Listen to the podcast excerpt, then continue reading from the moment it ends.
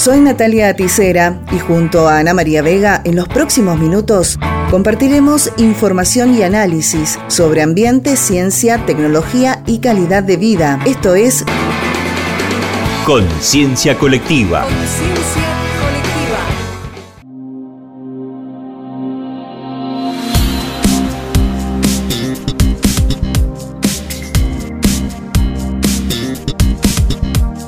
La agenda de temas ambientales cada vez es más nutrida y aquí en Conciencia Colectiva les vamos dando los detalles para que si están interesadas e interesados en participar, puedan hacerlo y tengan toda la información que necesiten. Vamos a empezar contándoles que este viernes a las 18 horas en la Plaza Independencia habrá una asamblea feminista de mujeres y disidencias contra el extractivismo. Escuchamos a Ariadna Fager, quien nos brinda detalles sobre la convocatoria. Mi nombre es Ari, soy de Viernes por el Futuro Mendoza y queríamos convocar a todas las mujeres y disidencias a participar este viernes 21 de octubre en el escudo de la Plaza Independencia a las 6 de la tarde de una asamblea anti-extractivista.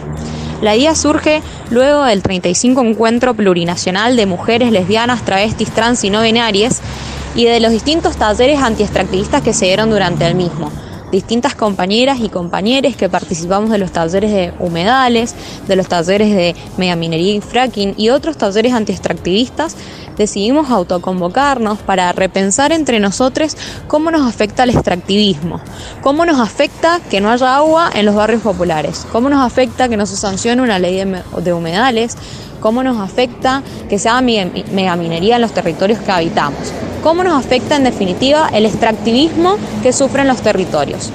Es por esto que invitamos a todas y todos a esta asamblea abierta para todas y todos los que quieran participar independientemente de si asistieron o no al encuentro.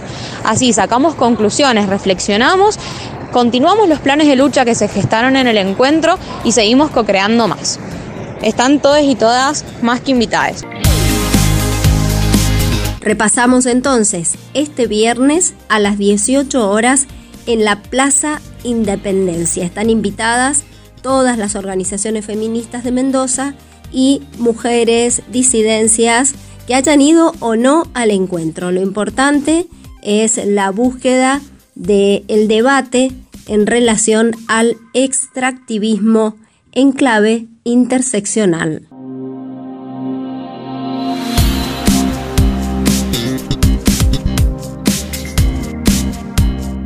Por otra parte, les comento que habrá una actividad organizada por el INTA vinculada con el cultivo del ajo, siempre desde la mirada que nos acerca el INTA la consulta. Hablamos con la ingeniera Silvina Lanzavecchia, quien amplía detalles sobre esta actividad. Las jornadas se hacen el 28 de octubre, justamente muy cerca del momento de cosecha y que es una jornada que se hace año por medio. Hemos retomado las jornadas presenciales con los productores, para técnicos, para estudiantes. Van a verse los, los trabajos de, ahí del INTA, la, la parte de mantenimiento, la parte de mejoramiento, la multiplicación de variedades algunos ensayos con empresas y también se van a ver ensayos en riego y con distintos productos en la parte de fertirriego ahí en el INTA la consulta. La jornada dura todo el día, de las 8 y media a las 3 y media aproximadamente de la tarde. Así que por el momento tenemos gente que, que va a venir de distintos lugares, ya nos han confirmado, alguna gente de las provincias cercanas y también Estamos esperando gente de España que justo está de visita en el departamento, ya que San Carlos cumple los 250 años de su creación, entonces en base a eso también se han realizado las jornadas, interviniendo ahí la municipalidad, el INTA y, las empresas y bueno, tiene una connotación especial en la jornada de este año.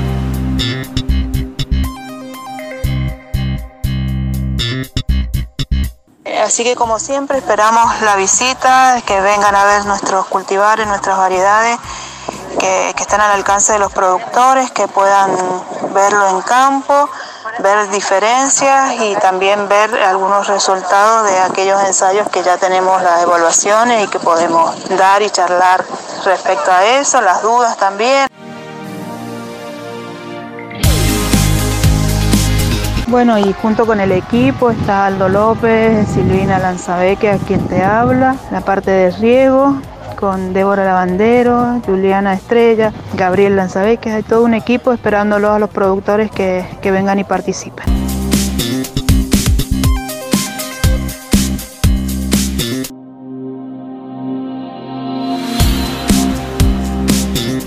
Y una información que está más vinculada con una noticia ocurrida hoy, pero que vamos a ampliar mañana, tiene que ver con la presentación de un proyecto de ley por parte del diputado Jorge Difonso para que nuestra provincia sea productora de energía termosolar.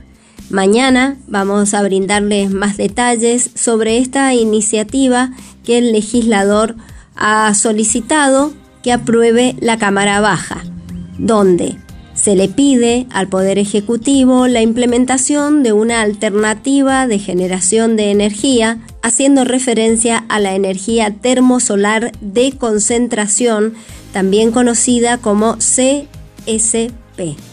Este aseguró sería el inicio de un plan estratégico para este tipo de energía limpia a 10 o 15 años en Mendoza, tal cual se está implementando en países como Estados Unidos y España.